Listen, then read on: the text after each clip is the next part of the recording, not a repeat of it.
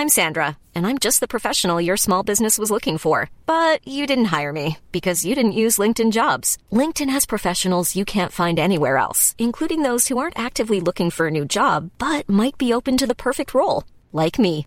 In a given month, over 70% of LinkedIn users don't visit other leading job sites. So if you're not looking on LinkedIn, you'll miss out on great candidates like Sandra. Start hiring professionals like a professional. Post your free job on linkedin.com/people today. O que João fala sobre amor. Terceira parte. Primeira carta de João, capítulo 5. Comentário de Mari Persona. Versículo 6 nos fala de um, de um tema que é o ponto de partida da vida do cristão, que é a morte. Nós, toda, toda a nossa história como crentes no Senhor Jesus começa na morte. Mesmo porque o Senhor falou lá em, em João, em João, uh, eu acho que é capítulo 12, né? Podemos até ler lá, é João 12. É João 5 ou João 12? É João 12, 24. Na verdade, na verdade vos digo que se o grão de trigo caindo na terra não morrer, fica ele só. Mas se morrer, dá muito fruto. Se morrer, dá muito fruto.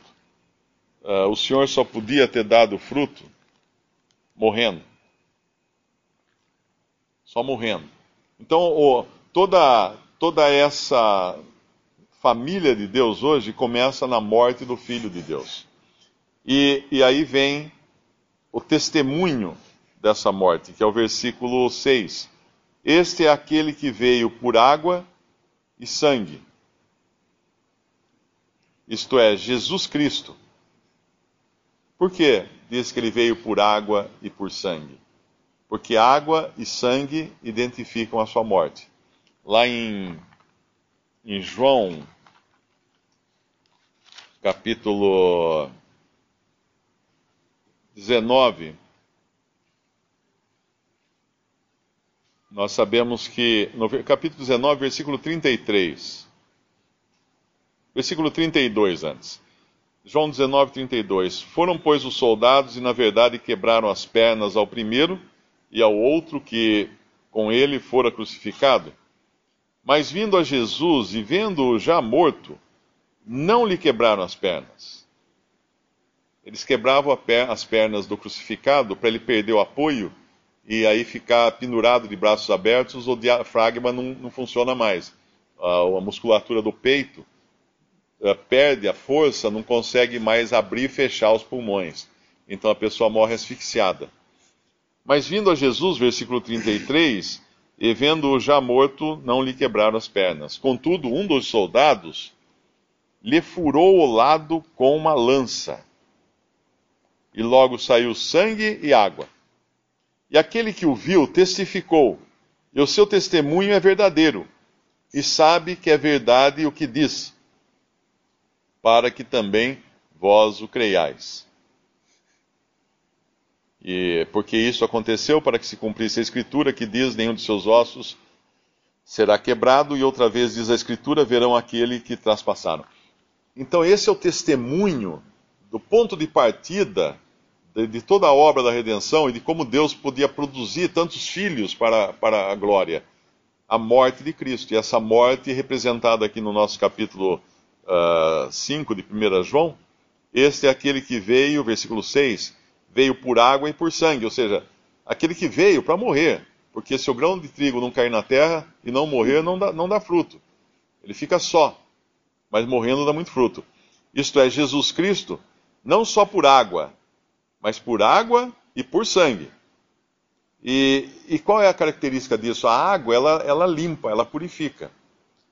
Uh, a água nos, nos limpa daquela velha natureza que nós trazíamos.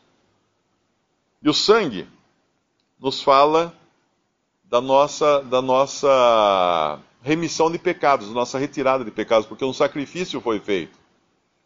Um cordeiro morreu, sangue foi derramado. E sem derramamento de sangue, fala em Hebreus, sem derramamento de sangue não há remissão ou retirada de pecados. Então a água nos é como se a gente tirasse a, a crosta né, do velho homem de nós, eliminando, nos purificando, e o sangue nos, nos redimindo, nos redimindo. Mas tem, tem um, um terceiro elemento aqui que atesta uh, dessa morte de Cristo e do valor que ela tem para nós, nós, que é no final do versículo 6. E o Espírito é o que testifica, porque o Espírito é a verdade. Então, esses três elementos agora, a água, o sangue e o Espírito Santo, são os que dão testemunho uh, da veracidade e da validade da obra de Cristo, que começou pela morte. Ou que foi pela morte, né, e depois ressurreição, mas baseada na sua morte, no seu sacrifício. O versículo 7 não existe nas, nas traduções, nas melhores traduções, uh, baseadas em manuscritos mais, mais fidedignos. Né? Normalmente não existe esse versículo 7. Quando a gente olha para, uh, por exemplo, a, versão do Darby, não vai ter, ele vai só colocar os três testificam no versículo 7. E depois ele já entra no versículo 8. E algumas traduções católicas também ele só coloca assim, começa só, uh, são três os que testificam, mas não fala no céu e nada disso. Então, nos, uh, esses três aparecem aqui testificando no versículo 6. E agora o testemunho no crente. Porque se o testemunho, uh, de uma maneira geral, vem no versículo 6, começando por água, que é a eliminação do, da velha natureza, por sangue, que é a eliminação dos pecados, e pelo Espírito Santo, que confirmou, assim, a obra de Cristo, agora, o que em nós testifica? É o versículo 8. E três são os que testificam na terra: o Espírito, e a água, e o sangue. E esses três concordam num. Essa, essa ordem é em nós.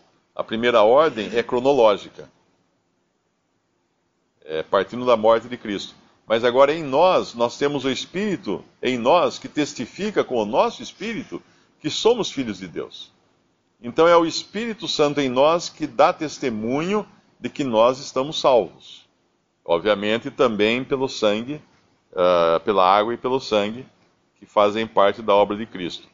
E, e aí o versículo 9: se recebemos o testemunho dos homens, o testemunho de Deus é maior, porque o testemunho de Deus é este, que de seu filho testificou. Que testemunho é esse? Aquele que testemunha em nós agora, que é o Espírito Santo testemunhando em nós. E quem crê no Filho de Deus, que é o versículo 10, em si mesmo tem o testemunho. Ou seja, eu não preciso que alguém me garanta que eu tenho a vida eterna, que eu estou salvo o Espírito Santo em mim aplica a palavra de Deus, a promessa de Deus em mim e me garante que eu estou salvo. Quem crê no Filho de Deus em si mesmo tem o testemunho. Quem a Deus não crê, mentiroso fez, porquanto não creu no testemunho que Deus de seu Filho deu. E o testemunho é esse: que Deus nos deu a vida eterna, e esta vida está em seu Filho. Quem tem o Filho tem a vida, quem não tem o Filho de Deus não tem a vida. Estas coisas vos escrevi para que saibais que tendes a vida eterna e para que creiais no nome do Filho de Deus. Essa é a obra com, completa uh, que Deus completa na alma daqueles que estão salvos. É importante entender isso, que enquanto uma pessoa não tem certeza da sua salvação, ele ainda não tem a obra completa de Cristo nele. Parece estranho falar isso, né? Porque tem tantos cristãos que não têm certeza da sua salvação. Mas o que está dizendo aqui? Que aquele que não crê no que Deus diz na sua palavra faz de Deus mentiroso. Aquele que não crê no Filho e em toda essa obra, né? Uh, ele fala. Uh, quem a Deus não crê, mentiroso fez, porquanto não creu no testemunho que Deus de seu filho deu.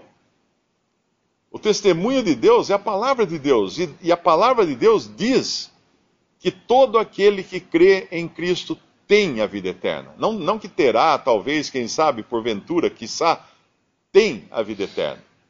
Não entrará em condenação, o Senhor Jesus fala em João 5, 24, mas passou da morte para a vida. Creio eu nisso?